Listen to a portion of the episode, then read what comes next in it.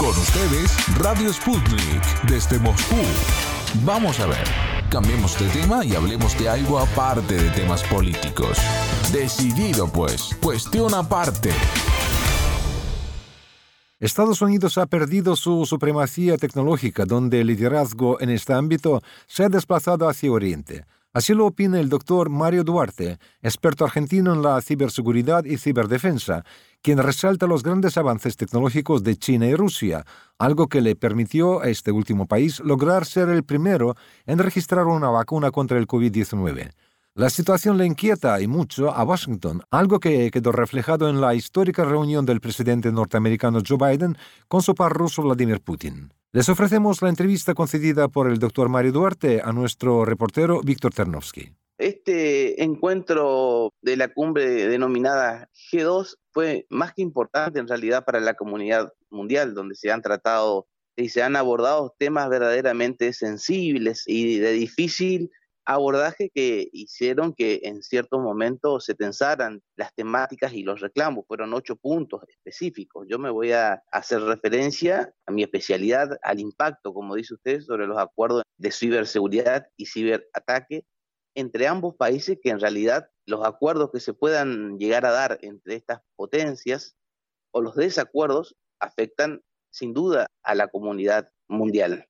El presidente Putin había expuesto en forma implacable, porque esto no tuvo respuesta por parte del presidente Joe Biden, que la mayoría de los ciberataques a los que hizo reclamo Biden en esta cumbre, por la propia información del gobierno de los Estados Unidos, la mayor cantidad de ciberataques provenían del ciberespacio justamente de su país, de los Estados Unidos, e hizo una lista de algunos otros países, digamos, en segundo lugar estaban Canadá, ciberespacio de Canadá provenían muchos ciberataques, incluso de los países nuestros de Latinoamérica y luego del Reino Unido, pero no figuraba Rusia llamativamente en esa lista que justamente sale desde la cúpula del gobierno norteamericano.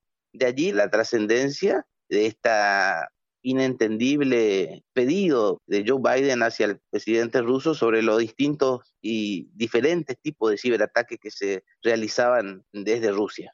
También quisiera preguntarle sobre el impacto de esos acuerdos, porque usted ha constatado que son acuerdos de importancia internacional prácticamente, global, y el impacto de esos acuerdos para Latinoamérica. Esos impactos de los acuerdos atañen sí o sí a la comunidad mundial. Sin duda que el ataque que se puedan realizar a las estructuras críticas de cada uno de nuestros países, donde Hoy la gran ciberamenaza mundial sigue siendo la ciberguerra. Y voy a repetir a tal hartazgo, como lo vengo haciendo en este medio hace tiempo, que todavía continuamos, y esto quizás sea una pendiente entre las potencias que hoy manejan el mundo, por donde pasa el poder, la falta de la regulación del ciberespacio. Esto es una temática que vengo sosteniendo ya desde hace varios años. Si bien todos los países, principalmente, y me refiero a nuestra región, estén en, Latinoamérica, o nuestro país que está empezando a dar los primeros pasos en ciberdefensa, eh, si bien hay estrategias de defensas, digamos, no son los caminos correctos. Al tener, digamos, un país, al tener el mayor control del tráfico de Internet, como es hoy por hoy en la realidad pasa, la mayor cantidad de las empresas de Internet están en Estados Unidos, no hay soberanía tecnológica. Es decir, que estamos ante una interdependencia cibernética y nosotros tenemos que apostar a una regulación global del ciberespacio, como lo están haciendo la mayoría de los países.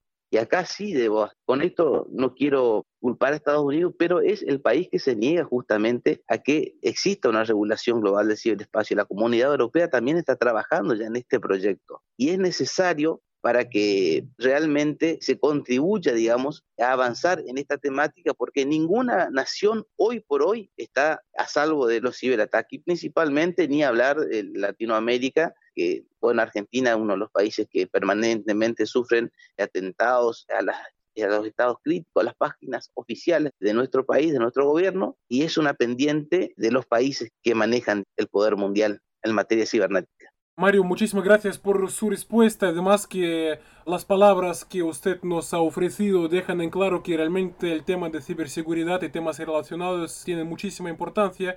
Pero no obstante, en ese sentido hay algunas especulaciones, al menos así lo denuncia la parte rusa, porque el embajador ruso en Pekín, Andrei Denisov, dijo recientemente que las amenazas en el ciberespacio llegan más a menudo desde Estados Unidos y sin embargo acusan a Rusia y China.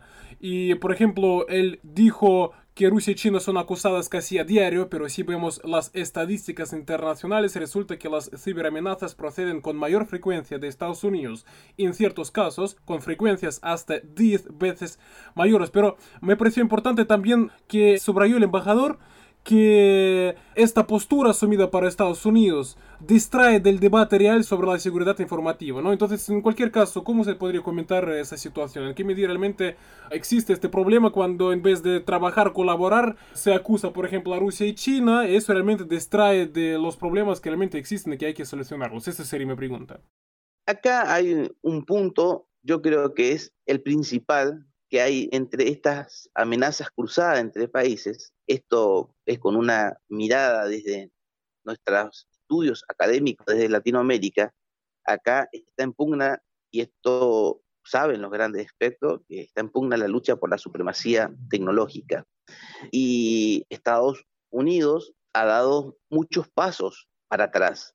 Hoy por hoy no podemos negar que en lo que va de este siglo XXI y quizás por varias décadas más, la real supremacía tecnológica se ha dirigido a Oriente, como la geopolítica en sí, por sobre lo que se venía practicando desde Occidente en el mundo.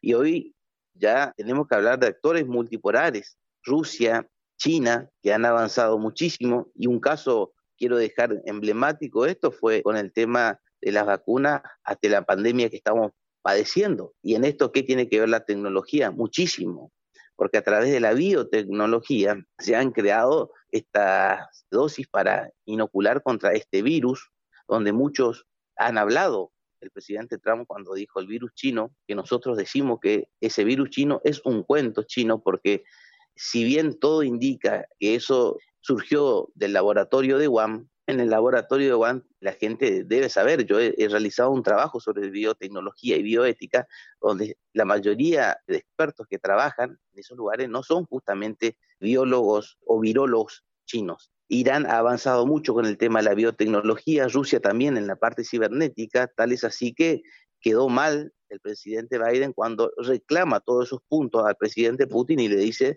el presidente Putin retruca, como decimos acá en Argentina, toda esta temática diciendo, no, pero los informes donde dicen que los mayores ciberataques provienen no de China ni de Rusia, sino provienen de los Estados Unidos y esto sale de su propio gobierno, entonces quiere decir que hay algo que no está funcionando bien. ¿Y qué es lo que no está funcionando bien? Yo creo que es la falta ya de visión estratégica ante el impacto que ha sufrido los Estados Unidos en prácticamente estos últimos año o mitad de año una vez que ha pasado el año 2020, el mundo ha cambiado totalmente y, repito, la lucha por la supremacía tecnológica se ha pasado para Oriente y los nuevos actores multipolares son los que van marcando el rumbo del mundo hoy por hoy. Sputnik. A cada momento, en cualquier parte del planeta, para traerte la información.